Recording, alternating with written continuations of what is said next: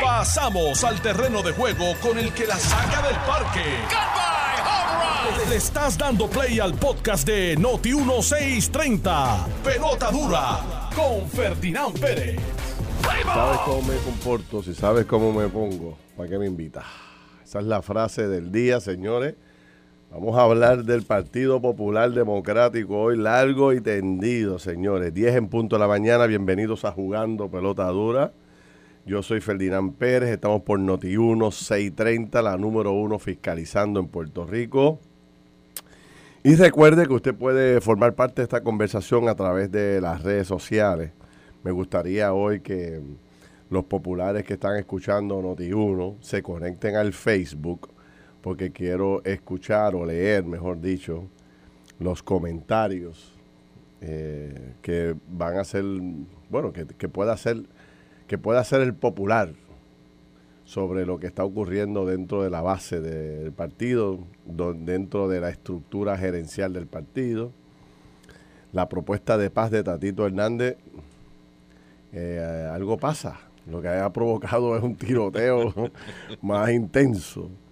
La columna de Alex Delgado está súper interesante. Búsquela en el periódico Metro. Se llama En Capilla Ardiente. este, y anoche, en jugando pelota dura, bueno, pues se formó la de San Quintín. Estaba Carlitos López, estaba Margarita Ustolaza, la ex, la ex legisladora, la ex senadora de San Juan. Y también estaba Ronnie Jarabo, el expresidente del Partido Popular. Perdón, el expresidente de la Cámara de Representantes, don Ronnie Jarabo que de hecho va a estar ahorita con nosotros aquí. Lo invité para las 11 porque como no pudo hablar anoche en el programa, le pedí que viniera hoy para que se desahogue aquí y pueda decir todo lo que está loco por decir, porque como decía Carmelo Ríos ahorita, eh, Ronnie es como la, la, memoria histórica del Partido Popular y él sigue trabajando y está pendiente de todo. Vamos a hablar de eso un rato, este, pero a lo que llegan los populares, vamos a saludar a Antonio Maceira que está aquí. Eh, el exdirector de Puerto, el licenciado Antonio Maceira. ¿Cómo está usted? Buenos días, Ferdinand. Buenos días a ti, a, todos los amigos de aquí de la cabina y, a los amigos que nos escuchan. Oye, excusamos a Carlos Mercader, que hoy pues eh, nos está ayudando eh, en unos asuntos de, programación televisiva. que después ah, les explico. No, es que no quería participar de la conversación popular. No, no, no quería. Sí, sí, sí. Oye, un dato importante. Traíte unas donitas ahí para ahorita cuando estén hablando asuntos populares. Yo me echo hacia atrás, me como las donitas, me tomo un café. Sí, sí, sí, sí, Oye, tú sabes que aquí está el señor este que vende las donas, aquí en las luces. Sí. Y el señor, es una cosa que no me ha pasado. Tú sabes, yo, lamentablemente, ¿verdad? Y pues, para conocimiento público, siempre estoy pelado. O sea, no tengo chavo en la que no tengo cash. No sé por qué, hermano. Nunca tengo cash. Entonces el señor siempre me enseña las cajas. Cómprame una caja, cómprame una caja. Y a mí me da pena porque, chico, no tengo cash y él no coja TH. Entonces hoy tenía cuatro pesos y dije, ah, déjame comprarle una caja. Y yo pensando, como hace tiempo yo no compro las donas más, yo pensé que eso costaba dos pesos. ¿Cuánto cuestan? Y yo, dame dos cajas. Y, cuando voy a, cuando me trae ocho pesos, ¿cuánto? La inflación. Ocho pesos.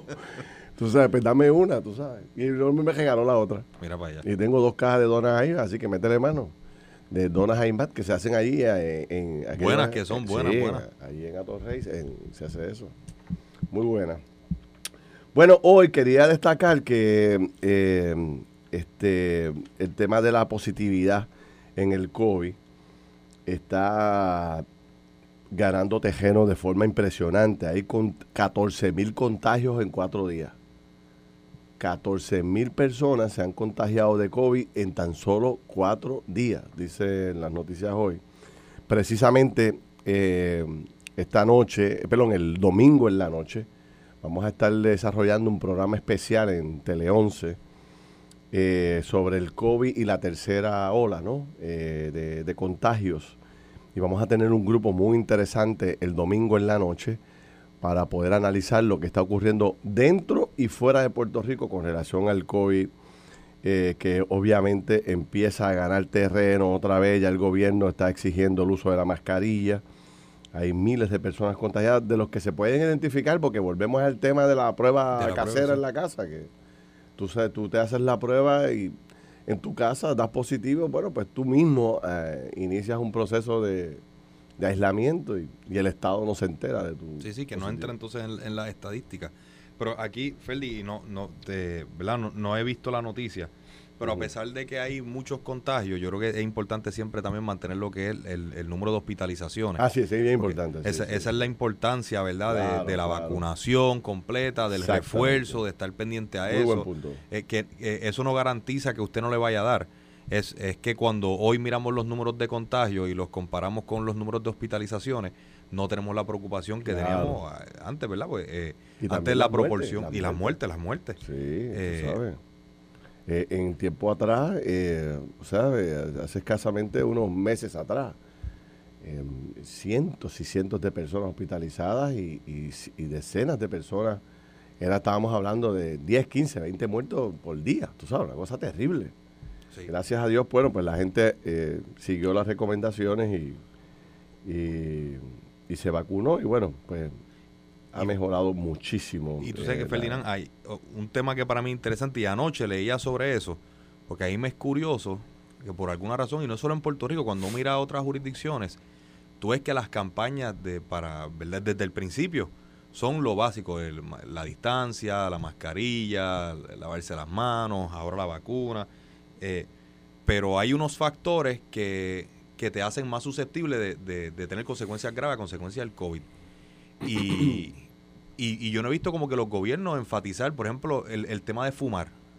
Ayer yo leía en eh, distintos eh, artículos médicos que el fumar, pues como, ¿verdad? Te afecta a los pulmones, está, eh, está probado que tiene una correlación con que si usted fuma, tiene más probabilidades de que si le da COVID, pues, ¿verdad? Le, tenga síntomas graves, tenga problemas.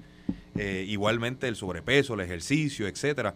y yo creo que me, es curioso porque los gobiernos no han de la mano también, ¿verdad?, hecho un llamado, una campaña de si esto afecta al sistema respiratorio, pues mire, vamos a cambiar nuestro estilo de vida de una manera también que, te fortalezca el sistema respiratorio. Educar a la gente sobre, sobre eso. Eh, nada, un comentario me, Mira, dice María Prats, en la calle hay muchos enfermos y lo saben. O sea, hay mucha gente que, pues, lamentablemente da positivo en la prueba casera que hace en su casa y con todo eso sigue por ahí para abajo porque si estás vacunado los efectos son mínimos. O sea, es un catarrito más. Lo que sí hay es una epidemia de catarro, hermano. Está medio mundo con catarro por ahí. Digo que le, le llaman microplasma o qué sé yo qué, pero es el mismo, el mismo, los mismos síntomas de dolor de cabeza, congestión y este y un poco dolor del cuerpo, ¿no? este, y la garganta, pero pues esperemos que la gente haga su, su trabajo bien hecho y bueno, coopere y cuide a su familia y cuide a los demás. Lo que hay ahora es microplasma y la influenza. Aquí me estaba corrigiendo Wilfredo Díaz sobre lo que hay. Bueno, quería hablar de eso, quería este, también eh, hablar de la vista que ocurrió ayer en la Cámara de Representantes, donde, bueno, pues fue una vista súper, súper importante, vamos a hablar de eso. Eh, estoy pidiendo públicamente que me recomienden o me den el número de el, asesor en publicidad de Bad Bunny. O sea, lo que hizo ayer, ¿tuviste? El Bugatti, el anuncio del Bugatti. Yo caí de, de, tonto, yo llamé para comprarlo. y, para, para que vean que, que Ferdi no, no, anda con efectivo para las donitas, pero llamó para hacer mejor oferta del Bugatti. Yo llamé a ver si había, Si, había ningún descuentito. Este, pero para los que no lo saben, este, la, la estrategia de publicidad de, este cantante boricua que cada día me sorprende más, eh, puso ayer en clasificados online un anuncio de venta del famoso Bugatti que él compró y lo pone, eh, dice a la venta, 3.5 millones de dólares, 3.4 o 3.5, no me acuerdo ahora el número exacto. Y entonces daba unos datos adicionales del cajo y un teléfono al cual tú llamar, ¿verdad? Para que, bueno, pues, para que ofertes. Entonces, pues, eh, toda la gente que llamó se encontró con que en vez de una persona contestándote para decirte cuál para negociar sobre el carro, lo que salía era un adelanto del próximo disco de Bad Bunny. Oye, pero mira cómo es la gente, Ferdi. ¿Cuánta gente eh, eh, de los que llamaron inicialmente tenían los 3.5 para comprar el Bugatti? Montón. Y, y, como quiera llamar, y le funcionó la estrategia. Sí. No, no, no. Fue, está viral. Está viral. Está viral, ¿sabes? Este, ha entrado medio mundo. Entonces, tan pronto se regó que era como una especie de, de, de, gimme para que tú entraras. Pues ahora ha entrado más gente todavía. Entonces sale el tipo cantando una canción ahí que. Yo tengo un programa con Bad Bunny que no le entiendo la mitad de lo que canta. yo personalmente no, soy fanático. Yo tampoco. No, me gusta. Yo tampoco. Eh, pero sí, cuando vi el anuncio, abrí, yo abrí la foto. Abrí la foto, a ver si tenía foto del interior. Nunca había eh, visto el Guati, pero después leí sobre eso mismo, que era un gimmick de, publicidad sobre su, su, próximo, y, creo que eso es interesante. Y si tú ves desde los comienzos de, de Bad Bunny, Ferdinand, yo creo que aunque él tenga su, su publicista, agencia de publicidad, etcétera, eh, pero yo creo que, que, mucho de eso viene de él mismo. No sé qué tú piensas, porque él arrancó, estos artistas arrancan solos. Ah, sí. Y él desde el principio ha sido muy eh, creativo. Ha sido muy creativo. De hecho, así es que él logra posicionarse, pues, creativo y, súper distinto. Y tú lo ves en todo, no solamente, tú tienes esto, pero recuerda el escenario del, ¿cómo se llama? Del, eh, concierto. Sí. Eh, pero, y, y, algo que para mí es interesante es que él, él anda en su carrera cumpliendo todos sus sueños. Él, se mandó a hacer un, camión. No sé si tú habías visto eso, camión, las tenis. Eh, luchar en la WWE, participar, eh, tener una participación en los Sims. y al final todo eso es, publicidad. Los otros días, o sea, el tipo estaba dándose un vinito con, LeBron James. Imagínate. Allí compartiendo en, algún punto de, qué sé yo, los Estados Unidos, dándose un palo con nada más y nada menos que LeBron. Tú sabes, este, la verdad que el tipo es un personaje el, el, tema del Bugatti es algo, para los que no lo saben, ese carro no, no está en Puerto Rico, no hay, nadie tiene un Bugatti en Puerto Rico. La única forma que ha llegado un Bugatti aquí fue a través de, del, precisamente del concierto de Bad Bunny, que lo logró traer y no pagar los impuestos que corresponden, porque un carro de 3.5 millones de dólares por 40% que tiene que pagar en, el, muelle cuando entre, papá, es un tablazo de un millón de pesos. y si le aprueban el por ciento ese adicional que quiere, que, quiere la legislatura popular, pues... Y entonces ese carro, como no existe, pues, pues yo estoy loco por verlo, por, o me muero por correrlo, por grabarlo, ¿verdad? Pero no hay, no hay. Entonces se trajo una sola vez y entonces él eh, y, se lo llevó de nuevo, porque tiene que estar solamente, creo que son 60 días que te dan. ahí, ahí te dan la exención de. Te dan la exención si lo tienes solamente 60 días a Puerto Rico y lo traes para algún evento, para alguna afirmación. Ah, mira qué bien. Sí, sí. Entonces, ese, Hacienda te da ese, esa, esa exención por ese periodo. Y tienes que volver a llevarte el carro. El tipo se lo llevó y entonces, pues nadie, lo, nadie muy poca gente lo pudo ver. Pero entonces ahora lo ponen clasificados online y engaña a todo el país pensando en que ya antes el tipo trajo el carro a Puerto Rico, está aquí, tú sabes. Y habían, habían fotos como que el carro llegando, un, un fake brutal. entonces, pues yo caí en la trampa. Y salió Bad Bunny cantando y caí, caí. Pero la verdad que eh, eh, los que lo están asesorando en ese proceso es impresionante la creatividad que han desarrollado sobre ese tema. Mira, vamos a, antes de entrar al tema de, del PPD y de lo que ha pasado ayer con el Tribunal Supremo de los Estados Unidos. Quería conocer tu reacción a todo lo que está ocurriendo con la vista de, la Cámara de Representantes relacionado al tema. Ah, déjame acordarle a la gente, recordar a la gente que me lo dice aquí la hoy, que eh, nosotros tenemos un programa de televisión que se llama Loco con los Autos, que está todos los sábados a la una de la tarde por Tele 11. Es un programa que yo tengo con con, con, mi amigo Emilio Colón, con mi socio Emilio Colón, que todas las semanas estamos eh, grabando diferentes autos y, enseñando a la gente, ¿verdad? Pues eh, un poco lo divertido que es el, automovilismo si se hace adecuadamente, ¿no? Se llama Loco con los Autos por Tele 11, eh, todos los sábados, mañana a la una de la tarde, y el de este sábado está espectacular. Gracias a Juan Alberto Lavoy que me lo, me lo recordó. Mira, Anthony, yendo al tema, Ayer se desarrolló, yo creo que esta es la tercera vista que organiza la Cámara de Representantes, específicamente eh, la Comisión de Recursos Naturales. Y ayer eh, estuvo en la vista nada más y nada menos que los dos últimos secretarios del departamento, Machargo y Tania Vázquez. Y también estuvo en la, en la vista la directora de la Reserva de Vallajobo.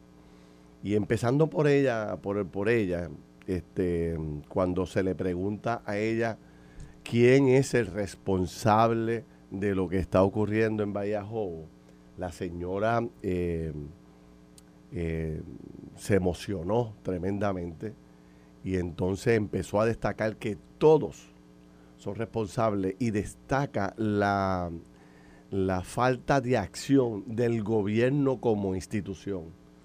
O sea, básicamente ella destaca que su agencia, la Reserva, documentó en todo momento lo que estaba ocurriendo allí y nadie le hizo caso. Es lo mismo que plantean los vigilantes de recursos naturales que dijeron que eh, tanto fue el trabajo que realizaron que dieron una multa hasta de hasta de 250 mil dólares y que esa multa se negoció tres años más tarde de, de 250 mil a 3 mil, eso fue lo que denunciaron y marcaron directamente a Tania Vázquez como la persona que supuestamente había llegado a ese acuerdo. Tania Vázquez ayer tiene su turno al bate y cataloga la denuncia del, del, sargento, que es el director o el jefe de todos los vigilantes en esa zona de Guayama a Maunao. Y Tania Vázquez, la ex secretaria de Recursos Naturales, eh, dijo ayer que eso es mentira y dio unos, unos términos de fecha. Ella plantea que ella renunció a su cargo un mes antes de que se firmara ese acuerdo de 250 mil a 3 mil dólares. Hoy Jesús Manuel Ortiz, el representante, déjame ver si lo consigo por aquí, Jesús Manuel eh, sube a las redes sociales de hoy, aquí está, lo tengo, en sus cuentas de redes sociales, Jesús Manuel sube, eh, publica el recibo del el pago que se hizo por esos 3 mil dólares. Entonces, aquí tengo el documento, dice Gobierno de Puerto Rico, Administración de Recursos eh, Naturales, recibo auxiliar, no sé qué recibe, qué recibo auxiliar, no entiendo, pero el punto es que dice aquí que recibo de Guillermo Godró, Guillermo Godró, Santiago Rolón y Carlos M. García y slash John Doe. Eh, la cantidad, el pago que se hizo por ese, por ese, por ese, por esa multa que ascendió a 6 mil dólares porque como se pagó tan tarde, supuestamente los intereses la subió de 3 mil a 6 mil. Entonces, dice aquí, eh, multas emitidas por el cuerpo de vigilantes 159 y pone el, eh, el, el importe y pone el número de recibo y el año fiscal y dice la fecha. ¿Cuándo se paga? Que es lo importante. Se paga el 4-12 del 2022. O sea, lo pagaron en abril 12 del 2022. O sea, lo pagaron en estos días. Cuando empezó el revolú, fueron y pagaron la multa. Este, entonces, si ya hay aquí una persona que está asumiendo la responsabilidad del pago, me pregunto si van a citar a esta persona a la vista pública y me pregunto si entonces es este, es esta persona o las personas que firman este recibo la responsable de todo lo que ha ocurrido allí en Bahía Jobo. Porque una de las cosas que yo vengo destacando, Anthony, es por qué rayo nadie pregunta cuál es el nombre de la persona que vendió esos terrenos, cuál es el nombre de la persona que llevó esos campers, cuál es el nombre de la persona que eh, eh, eh, le ofreció esos espacios a la gente, porque la gente no llegó y montó allí un camper por obra y gracia o de Ahí tiene que haber una mente maestra, un, desarrollador ilegal de eso allí. Sí, sí, o sea, tiene que haber alguien, un tiene que haber un desarrollador, tiene que haber allí una persona que fue el que pensó y dijo, oye, vamos a rellenar esto y vamos a convertirlo en unos espacios aquí de venta para que la gente se monte y disfrute de la cosa. esa persona, por qué ese nombre, por qué hay que esperar por tanto tiempo por ese nombre. O sea, no ha salido ese nombre en la vista. Sigue sin salir. Sale por primera vez el nombre de Godró porque aparece un recibo de pago. Aunque ha salido antes porque aparece en los documentos, pero ahora oficialmente el hombre se adjudica la multa y va y la paga. Entonces, hay tantas preguntas todavía sin contestar sobre el asunto. Y yo eh, voy a ver si hago las gestiones para conseguir a Tania Vázquez. Tania Vázquez sabía de esa negociación, sabía que la división legal estaba negociando. ¿Quién en la división legal le dio el visto bueno a esa negociación de 250 mil a 3 mil?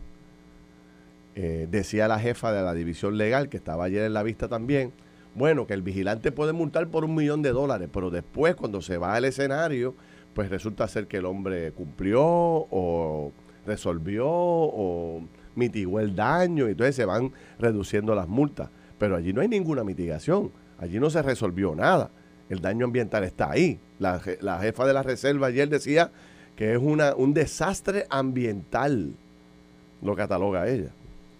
Entonces, este, la pregunta es por qué todo este misterio con la negociación de la multa, todo este misterio con el nombre de la persona que eh, eh, eh, se atribuyó todo este asunto y hizo ese daño ambiental. ¿Cómo lo ves tú?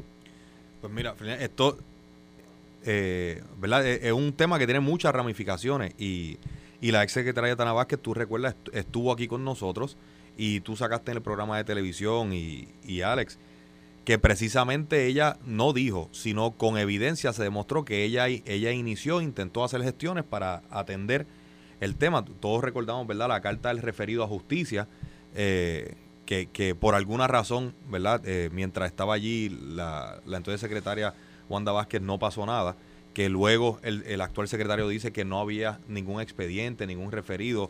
A alguien en el Departamento de Justicia se le perdió eh, ¿verdad? los documentos que habían sido remitidos de parte de, del Departamento de Recursos Naturales. Eh, pero y, que hoy, pues el Departamento de Justicia ya sí, el secretario había anunciado que estaba iniciando una investigación. Yo supongo que parte de esa investigación será quién es el desarrollador, quién fue esa persona, quién es el que, el que inicia todo esto, porque Aquí estamos hablando del crimen ambiental, pero aquí hay muchísimas más ramificaciones. Aquí está la, la falsificación de permisos, el, fraude al gobierno, porque la manera en la que lograron conectar energía eléctrica y, servicios de agua a través de acueducto era presentando documentos falsos, fraudulentos ante, ante el gobierno. Eh, eso tiene que haber sido, eso tiene que haber una persona detrás de eso. No, no, ya, hay, unos, hay unos delitos que sin duda alguna se cometieron, pero nadie, pero yo no sé si es que están, si es que la persona es tan famosa que no, nadie la están protegiendo, lo cual yo dudo, porque, o sea, en algún momento se va a saber quién es la persona. O sea, no lo pueden seguir protegiendo. Si hubiese sido en otro lugar, y esta es una pregunta que todo el mundo se hace, y es bien malo para Puerto Rico que hagamos este análisis. Si hubiese sido en una comunidad pobre, que hubiese sido que 10 mm, familias fueron y montaron en un terreno normal de un pueblo y montaron sus casitas en madera con planchas de zinc invadiendo terreno, porque es una invasión como cualquier otra.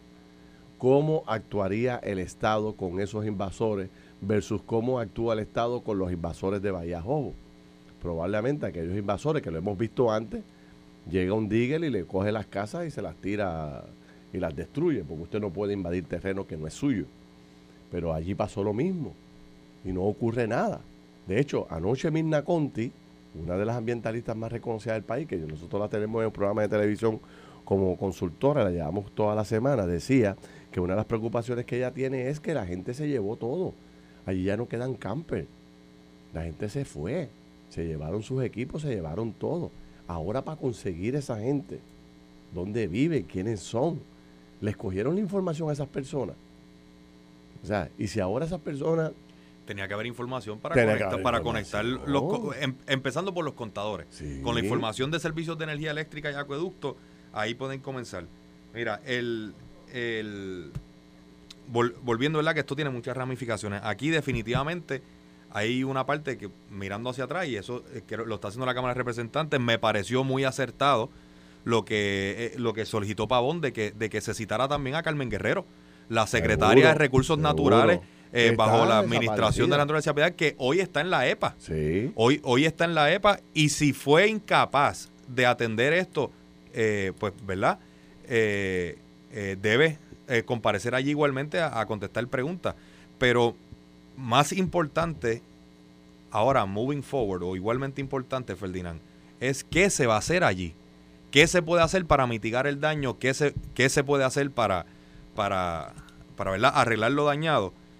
Y, a mí me dice una fuente, Ferdi, buena, buena, buena, que el Departamento de Recursos Naturales va inclusive a comenzar a sembrar eh, mangle allí, como parte de la, de la mitigación de, del daño que se hizo. Todo el mundo sabe que el, la razón por la que no se puede construir en estos sitios no es, ¿verdad? No, no surge de la nada, sino los mangles tienen un valor ecológico que, que, va muchísimo más allá de, de, lo que todo el mundo piensa. Ahí está un asunto de, protección de las costas, etcétera. Eh, y todo eso se ve afectado con lo que pasó, pues el Departamento de Recursos Naturales va a sembrar mangles allí para, para mitigar esto. Están en proceso de, de, de evaluar para poder procesar a todas las personas que incumplieron con la ley, que tuvieron que ver con esto. Y eso, Ferdinand, yo creo que es igual o más importante que estar mirando y, buscando echar culpa a esto, porque al final del día, tú sabes que la culpa siempre es huérfana. Y aquí... Sí, pero tiene que aparecer alguien. Tiene, que aparecer, alguien. A Guerrero yo estoy de acuerdo contigo. Tiene que dar cara. Nosotros le hemos invitado 20 veces y no aparece. Tengo, tengo, que, tengo que pausar obligatoriamente y voy a regresar con ese tema y los otros temas que tenemos pendientes. Pero antes vamos a la encuesta, a la encuesta de Benítez en Caguas. Benítez Auto en Caguas presenta en pelota dura la encuesta del día.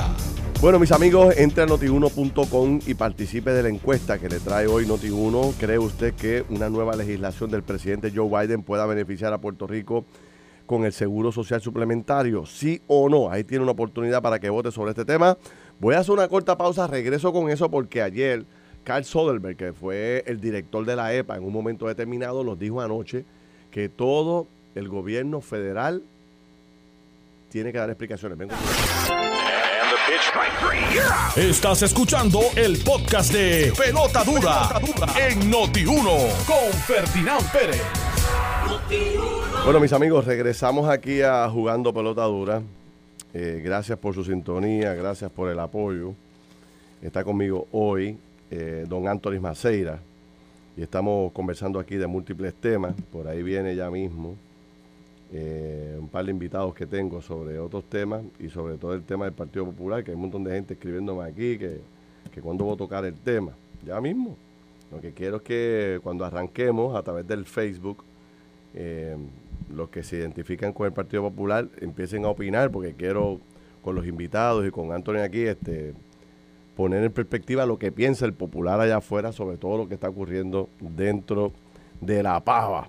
Por último, para entrar a otro tema, te decía, y con esto pues le estoy dedicando mucho tiempo a este tema porque eh, estamos comprometidos con buscarle...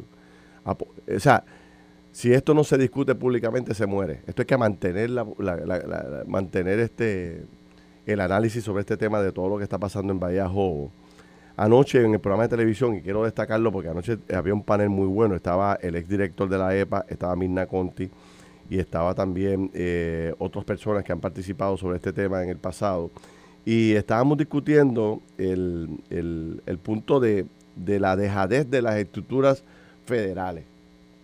Y Carl Soderberg, que fue director de la EPA, él plantea que para todo lo que se hizo allí, eh, Maceira, el cuerpo de ingenieros eh, y todas las demás agencias federales tienen por obligación que intervenir sobre ese asunto. Máximo cuando se destaca que hay eh, destrucción del ambiente, desastre ambiental, este, destrucción de... Ayer se hablaba también de los 700 árboles que se derrumbaron ahí, que se eliminaron en toda esa zona. Y entonces el, hombre decía, pero ¿y este silencio del gobierno federal? Yo he invitado a toda la estructura federal a este programa de radio, de televisión, no aparece nadie. Nadie quiere hablar. Y te voy a dar un dato adicional. Llevo dos o tres días insistiendo en poder hablar con los vigilantes del Departamento de Recursos Naturales. Ayer hicimos las gestiones para hablar con la, la, la directora de la Reserva, Aixa Paón. Y todos nos dicen, necesitamos el visto bueno de, de la secretaria de Recursos Naturales. Entonces vamos a donde la secretaria de Recursos Naturales, mire, queremos entrevistar los, a los vigilantes, queremos hablar con la señora. Y no le permiten, hay una mordaza básicamente, para, sobre este tema con todos los empleados. A ningún empleado le han dado el visto bueno para poder hablar sobre el particular. Y yo digo, bueno, pero yo sé que hay una investigación, ¿no? Y obviamente Sí, pues hay una investigación corriendo. hay una investigación entonces, corriendo. Si pones pero- empleados, eh, hasta cada cual estar llevando información, te corre el riesgo, ¿verdad? Sin, sin, sin acusar a ningún empleado. Pero mira, mira lo que pasó con Mariana Nogales. La representante de Victoria Ciudadana, Mariana Nogales, que cuando comienza el proceso de investigación legislativa dice que ella tenía evidencia de políticos vinculados al narcotráfico involucrados en el, en el crimen ambiental de Vallajobos. Eh, el, el- el presidente de la comisión, que no recuerdo el nombre ahora, no sé, no sé si, si, si tú lo recuerdas, él le dio un plazo para que proveyera precisamente la información, pues ya que ella tiene evidencia, ¿verdad? La- eh, eh, para cumplir con su deber, que la proveyera. Primero dijo que él no tenía jurisdicción para solicitarle eso, no tenía autoridad, pero, y luego dijo que ella no tenía ninguna evidencia, que fue que ella lo escuchó. Pues, ¿verdad? A veces cuando se busca, cuando, cuando se busca evitar eh, expresiones, comunicaciones sobre investigaciones en curso, ¿verdad? a veces es precisamente para proteger la integridad de eso, pero en, en, en este caso específico, Ferdinand, eh, me sorprende lo, lo que tú dices, porque eh, la secretaria interina, inclusive yo la he visto en, en tu programa. Sí, fue, ella fue Esto, una vez. y, y, y ha dado cara, yo la, la vi en tu programa. Sí, la- queremos la- hablar con los empleados, queremos hablar con los que van allí, eh, a, a la que está yendo las vistas. Yo estoy seguro que estoy seguro que, que, que hay un interés muy particular de escucharlos. Hay un interés muy particular de escuchar a estos empleados. Que, que tienen que decir, obviamente, allí se le pregunta por unas cosas en particulares, por la prensa quiere preguntarle de todo lo que... O sea, hay tanto interés por ese tema. Y obviamente, pues, eh, lo que ha salido es lo que han podido contestar de las preguntas que hicieron los legisladores, pero yo tengo mil preguntas más. Gracias a Dios que hemos podido conseguir a, a Carlos Padín, que es el ex secretario de Recursos Naturales. Eh, también es fue rector de la Universidad de la Geméndez aquí en Cupey, ¿verdad? Ah. Eh, secretario, bienvenido, buen día, ¿cómo está? Acérquese ahí al micrófono, por favor. Muy, muy bien y saludos a todos los oyentes. Este, triste porque hoy es el Día del Planeta Tierra y, Hoy es el y día no, del planeta. y no, no hay mucho que celebrar. No hay mucho que celebrar. Wow, tremendo punto ese. Sí, estamos, Este es un caso, pero de estos casos hay un montón de casos a todo lo largo y ancho de Puerto Rico que tenemos que resolverlo ya. Tú- usted decía anoche en el programa de televisión que era que eh, uno de los problemas fundamentales es la escasez de recursos humanos, de personal que tiene esa agencia. Eso es así y una vez tú, tú presentaste todos los automóviles comprados que no le habían sacado un malvete, seguramente era por falta de recursos, por un- una burocracia extraordinaria, quizás ni tenían gasolina para poder ponerle a esos, vehículos y ponerlos en funciones. Conocemos de, de- de empleados que tienen que hacer ir, ir a hacer monitoreos, que usualmente no tienen el, el vehículo y no pueden hacer esto- estos monitoreos porque el, si, si van en sus carros particulares no les cubre los seguros. Por lo tanto, hay, hay un problema presupuestario serio, eh, hay que asignarle los recursos económicos. Eh, como dije, los empleados están extremadamente comprometidos, los secretarios que han estado allí también han estado comprometidos, pero si no tienen las herramientas desmoraliza el equipo y no hacen y no van a hacer el trabajo que hay que hacer. Eh, eh, uno de los vigilantes planteó que solamente hay ocho vigilantes desde Guayama hasta Maunabo Eso para cubrir mar y tierra. Eso es un número realmente súper reducido, porque imagínense, con ocho empleados para, yo no sé cuántos pueblos hay de Guayama hasta Maunabo, pero a haber cinco o seis pueblos por ahí. Definitivo. Más este, el tramo es inmenso. Eh, poder detectar daño ambiental o detener un daño ambiental con tan pocas personas es bien, bien difícil. Es difícil y es bien burocrático porque ellos tienen que documentarlo, enviarlo Pues sí, a- para que venga un técnico a corroborar esas, esas violaciones. Eh, tienen que enviarlo a la división legal. Eh, O sea, es todo un proceso extremadamente burocrático. Si eso es en esa área, me imagino que ese debe ser el ejemplo de todo Puerto Rico. Eso es así. Eso es y, así. y por eso es que quizás estamos viviendo la etapa que estamos viviendo, donde ustedes que conocen tanto el tema ambiental denuncian que esto está pasando por todos lados. por todos lados. Inclusive eh, eh, en, en todas las playas tenemos rampas ilegales, muelles ilegales, eh, han puesto piedras para proteger propiedad privada sin ningún tipo de cuidado, eh, eh, atentando contra las especies en peligro de extinción. esto es bastante serio. En Culebra nada más se han detectado sobre 100 estructuras ilegales en la zona marítimo terrestre. Oh, wow. En, Vieques, en Vieques, sorprendentemente, la cantidad es mucho menor. ¿Ah, Pero también hay una serie de invasiones de terreno. En Cucharillas, en Cataño, que yo estoy trabajando un proyecto por más de 20 años, hemos detectado que los están usando, las comunidades han seguido expandiéndose ilegalmente dentro del sistema de mangle eh, y los tienen de porqueriza, tienen caballos metidos, eh, meten vehículos para hacer full track, este, full track, ¿cómo le llaman a eso? Sí, sí, todoterreno. Sí, sí, este, los, todoterrenos. Los todoterrenos los meten por todos lados. O sea, hay, hay un desorden y hay una falta de, de, la gente entender lo importante que son estos recursos naturales y, el valor que tiene para nosotros. Para nosotros. Y, y Felino, ahorita tú decías algo que a mí siempre me ha parecido curioso, que es precisamente la ausencia de, porque yo entiendo el tema de, los recursos estatales eh, y eso hay que atenderlo, pero, pero ¿cómo es esa jurisdicción compartida o dónde es que termina la, responsabilidad federal y dónde comienza entonces la estatal? Porque lo vemos aquí, lo vemos en el tema de los vertederos, que la EPA se, se ha hecho de la vista larga con vertederos que tienen órdenes de cierre y, y, el, y entonces el gobierno está, ¿verdad? Anunció que van a cerrar siete vertederos, etcétera. Pero, pero ¿dónde termina la responsabilidad federal? y dónde comienza entonces la estatal. Sí. Bueno, hay muchos programas que se los han delegado del gobierno federal, se los han delegado al gobierno estatal. Y de nuevo, han debilitado tanto a la Junta de Calidad Ambiental que le están quitando a Puerto Rico esas delegaciones. Inclusive, eh, hay delegaciones que se están volviendo al gobierno, a, la EPA Región 2 y no EPA Caribbean Field Office, no a la oficina de Puerto Rico hay que, hay que mirar eso. Este, hace poco yo tuve la oportunidad de reunirme con tres expertos de humedales de la EPA eh, y están mirando seriamente lo que está pasando con los humedales en Puerto Rico. Eh, también quiero decir que, ellos también eh, mencionaron que la reglamentación ha cambiado sustancialmente. La era de Trump fue nefasta para todo el andamiaje de, de la EPA. ¿Ah, lo debilitaron considerablemente, cambiaron reglas eh, eh, que son inconcebibles. Y ahora, con esta nueva administración de Biden, es que están retomando un montón de estos temas y, poniendo las restricciones donde tenían que estar. Pero para la administración de, Trump, el cambio climático no existe, eso era una mentira. Por lo tanto, estaba hasta prohibido usar la palabra cambio climático. Podían usar la palabra variabilidad climática pero no cambio climático. Y la realidad es lo que estamos en una crisis climática que para las islas como nosotros eh, eh, eh, es nefasto. Es nefasto tanto para los recursos naturales como para nuestra vida. Ahora, la pregunta obligada es, ¿verdad? Pensando ya en futuro, ¿qué vamos a hacer? Porque obviamente esta agencia ha quedado muy debilitada durante los últimos años. Esta es de las agencias que... Yo comparo esta con Recreación y Deporte. Estas dos agencias por alguna razón los gobernantes, cada vez que llega un gobernante nuevo, le va tumbando, le van tumbando, le van tumbando y básicamente no tienen recursos para hacer nada. Recreación y deporte bendito, que es que es tan fundamental para el país. Y recursos naturales, la protección de nuestro ambiente y de nuestras tierras, tampoco. Pero tú sabes que la culpa es de nosotros, porque nosotros los votantes no exigimos que la prioridad sea el ambiente.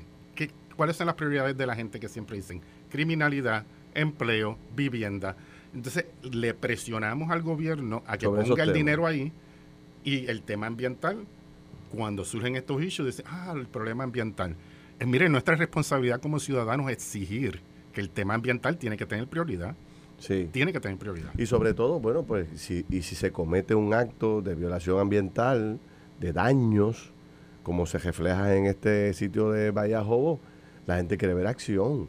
O sea, quiere ver resultados. O sea, y rápido. Y rápido. O sea, que quizás aquí lo que más ha preocupado a todo el mundo, porque el daño ambiental está adjudicado. Eh, y está adjudicado hasta en aquellos que son los más eh, severos y, más eh, liberales en, la, en construcción y en desarrollo. Porque yo he hablado con, con, desarrolladores que me dicen, mira, es que, es que esto es una locura lo que se hizo allí. O sea, que hasta personas que creen en el desarrollo de todo, plantean que hay una... Entonces lo que le sorprende a todo el mundo es, ¿por qué esto pasa y no ocurre nada.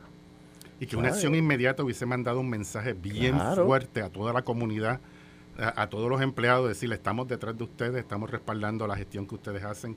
Y a todos los que están haciendo cosas ilegales, miren, esto viene en serio y vamos detrás de todos ustedes. Sí, pero eh, ahora mismo, después de lo que ha ocurrido ahí, y, una acción rápida hubiese sido también cuando comienza, porque cuando ponen el primer camper, el primer, la primera zapata de concreto, meterle mano a ese, Seguro. No, no, hubiésemos tenido el lío ahora, pero, pero ahora es candado después que roba. Desarrollaron una, una comunidad completa ahí y ahora es que se forma un, un issue, porque y coincido con él, nosotros como ciudadanía, como sociedad, pues, pues, pues un camper ahí, olvídate, eso no le hace daño a nadie. Y dos, y tres, y cuatro, y de momento tenemos una, una comunidad completa ilegalmente. Y, y muchas veces, eh, y coincido totalmente, acción rápida es el, primero. La, la primera falla, hay, hay que meterle mano y enviar un mensaje contundente y, y, y, si usted le mete mano el primero, los demás obviamente no van, no van a seguir si, esto, sigue así, eh, la misma idea de, de Anthony, si esto sigue, o sea, si, si, si, seguimos dejando a esta agencia sin recursos, sin poder, ¿qué tú crees que va a pasar aquí en 10 años, en 15 años con, con la isla en términos de, los daños ambientales? Vamos a perder una de las riquezas más importantes que tiene esta isla, que son los recursos naturales. Eh, nosotros vendemos eso, nuestro turismo depende de eso. Este, e, esos turistas cuando vienen y ven todos estos sistemas naturales y la diversidad extraordinaria que tenemos. Eso es un, momento wow. Y por eso es que repiten Puerto Rico. No repiten a Puerto Rico porque es sol y playa. Es sol y playa, está el yunque, están las cascadas, está el, radar, el observatorio de Arecibo. Ah, que me dijiste... sí, ya lo abrimos, ya el centro visitante está abierto. Y los invitamos a que vayan a nuestro centro visitante y están y el 30 eh, de abril tenemos noche de observación, que eso es extraordinario, van como 400 personas tenemos charlas de todo tipo. Aunque cambiemos el tema brevemente, ese del observatorio, ¿qué pasó? ¿Se, se demolió ya completo? ¿Se, la, la, estructura que colapsó, que es el radar principal, ya, este, ya está todo limpio. Eh, eh, pero no ha aparecido dinero para construir otro todavía. No, no, estamos todavía, esperando. Estamos esperando. La realidad es que aquello es un centro de investigación. Hay, hay muchos instrumentos que todavía siguen funcionando y siguen generando, eh, al punto de que eh, en los últimos tres años se han publicado sobre 30 publicaciones en, revistas de importancia eh, sobre trabajos que se hacen desde Arecibo. El centro de visitantes lo tenemos abierto, tenemos las noches de observación, seguimos haciendo, dando talleres, talleres sobre ciencia y todavía sigue teniendo ese momento importante para los jóvenes que cuando van allí dicen, wow, qué instrumento hay aquí. No, eso era eh, este, realmente impresionante. Hay que ir, hay que ir a visitarlo. ¿Está abierto desde, ya? Desde ya. Estamos de martes a domingo y la noche de observación, que es el, día 30, los invitamos a todos. Padín, gracias. Te agradezco el tiempo y, hablaremos. Te, sigo llamando para que nos sigas asesorando sobre este tema. Eh, Carlos Cueva, el coronel Cueva, está con nosotros aquí. Sí, señor. Sí, saludos, buenos días. Y le pedí que nos diera un, update de lo que está pasando con el tema de la guerra. Eh, veo como una disputa ahora de eh, si eh, Putin reclamando triunfo y Ucrania negándolo. Pero sigue saliendo, todo lo que sale es la destrucción, las muertes. Eso es lo único que le funciona. Las fosas comunes. Este. Correcto. los indicadores son que lo único que le funciona al ejército ruso son los misiles y que los soldados lo único que saben hacer son crímenes de guerra porque no es una fuerza profesional. He hecho varios análisis en el Nuevo Día y en otros medios sobre las faltas estructurales del ejército ruso que incluyen eh, la ausencia de una figura bien importante en el ejército de Estados Unidos, que es la figura del sargento. El sargento en el ejército de Estados Unidos es ese líder de, de nivel intermedio que traduce esos grandes planes en, planes concretos, específicos, en acciones específicas y que le da liderato, tiene la libertad para tomar algún nivel de liderato a los niveles bajos. Es el que implementa. Es el que implementa y tiene la capacidad de tomar decisiones al nivel más bajo. En el ejército ruso, el oficial, eh, está el oficial y está el soldado raso. Y mm. gran parte de su fuerza de soldados rasos son de servicio obligatorio, que no están allí porque tienen un compromiso, están allí porque, porque están obligados. Entonces, el, escuchamos ayer unas grabaciones, esto es otro indicador, unas grabaciones que se filtraron eh, que la filtró la inteligencia inglesa de unos soldados hablando entre ellos, criticando a sus oficiales, porque los oficiales tenían comida y ellos no tenían comida. Eso demuestra la falta, la falta de, de liderato en esa estructura. En el ejército de Estados Unidos, el oficial no come hasta que su último soldado coma. Así. En el ejército ruso vemos que no hay esa cultura y que ellos eh, tienen un estilo autoritario donde yo mando y tú obedeces y no hay preguntas. Y eso se traduce en el campo de batalla, donde ya han matado seis generales precisamente por estar saliendo, seis generales rusos, porque ellos quieren micromanejar todo lo que está ocurriendo. Y entonces eso es lo que demuestra, ese es el estado de las cosas en términos operacionales de la fuerza terrestre. La fuerza, eh, los, los, misiles, pues, pues sabemos que tienen y, que los utilizan indiscriminadamente. Hemos visto eh, las imágenes de, destrucción total. Destrucción total. El, más del 90, si no el 100% de los edificios en, en Mariupol están destruidos.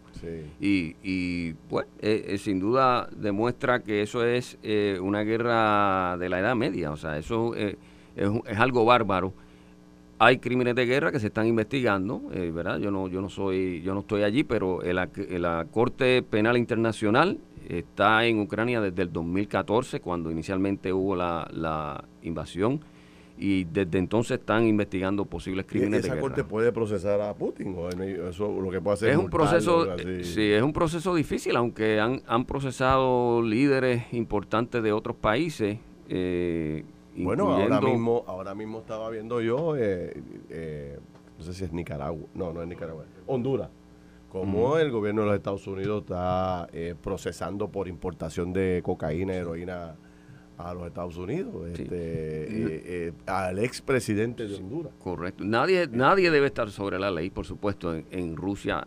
yo no sé si ese, ese concepto existe, pero eh, nada es imposible, nada es imposible. Yo creo que, hay que hacerle justicia a esas personas. ¿Ha ganado terreno Rusia? Las veces que tú hemos hablado, tú me dices que es muy lento, eh, pero el ejército ucraniano se ha defendido con uñas y dientes. Hay un cambio desde la última vez que hablamos, en el sentido de que eh, el ejército ucraniano expulsó a los rusos de Kiev, que es la ciudad capital. Que un triunfo también. Eh, ya el lunes cumplimos dos meses y empieza el tercer mes de esta guerra y los rusos no tienen ninguna ciudad importante y, están ya empezando el tercer mes.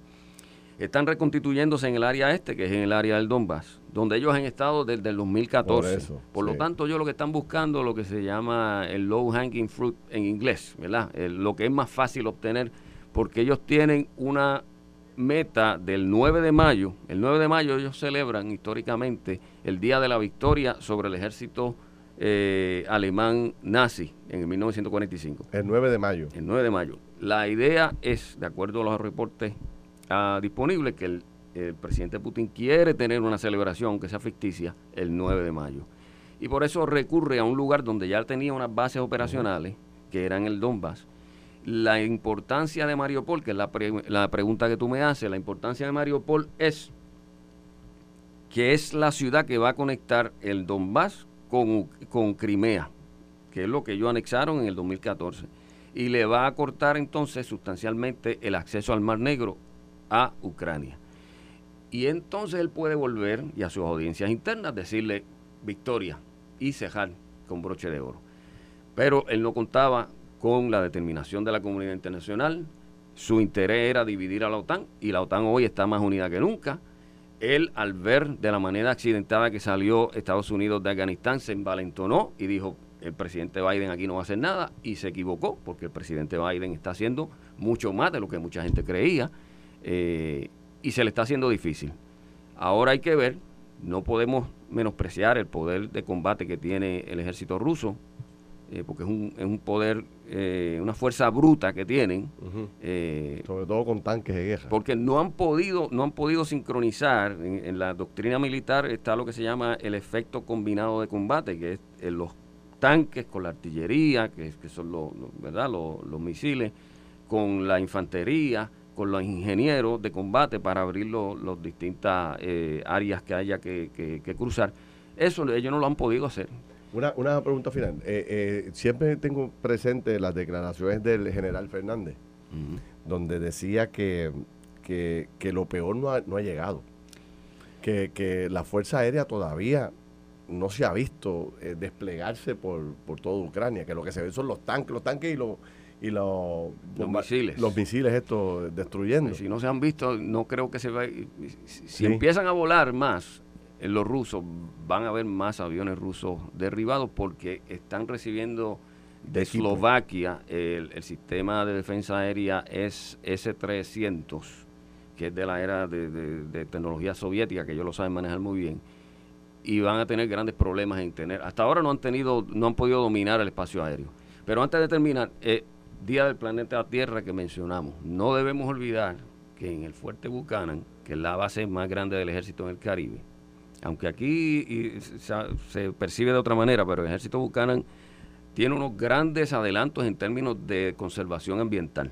Sí, Tiene sobre 22 mil placas solares, así. tiene Bueno, visto, dos sí. eh, molinos aéreos, tiene, tiene un sistema de, puri- de, de conservación de agua que le ahorra sobre 30 millones de galones de agua al año y, y van a eh, y pueden generar a través de todas estas medidas eh, tienen carros eléctricos con sus estaciones de, de- de de recargarlos y a través de todas estas medidas logran eh, generar el 60% de su energía. O sea que en ese sentido el ejército de Estados Unidos es uno de los líderes de conservación ambiental en Puerto Rico. 60%. Y retamos a cualquier otra persona que diga lo contrario porque los datos están ahí.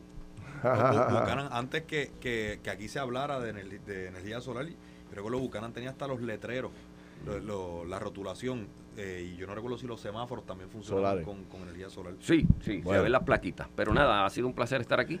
Te llamo para, hacer algo en televisión y la semana que viene se cuente más. Gracias a los dos, Madín, Cuevas, gracias. Esto fue el podcast de Noti1630. Pelota dura con Ferdinand Pérez. Dale play a tu podcast favorito a través de Apple Podcasts, Spotify, Google Podcasts, Stitcher y notiuno.com.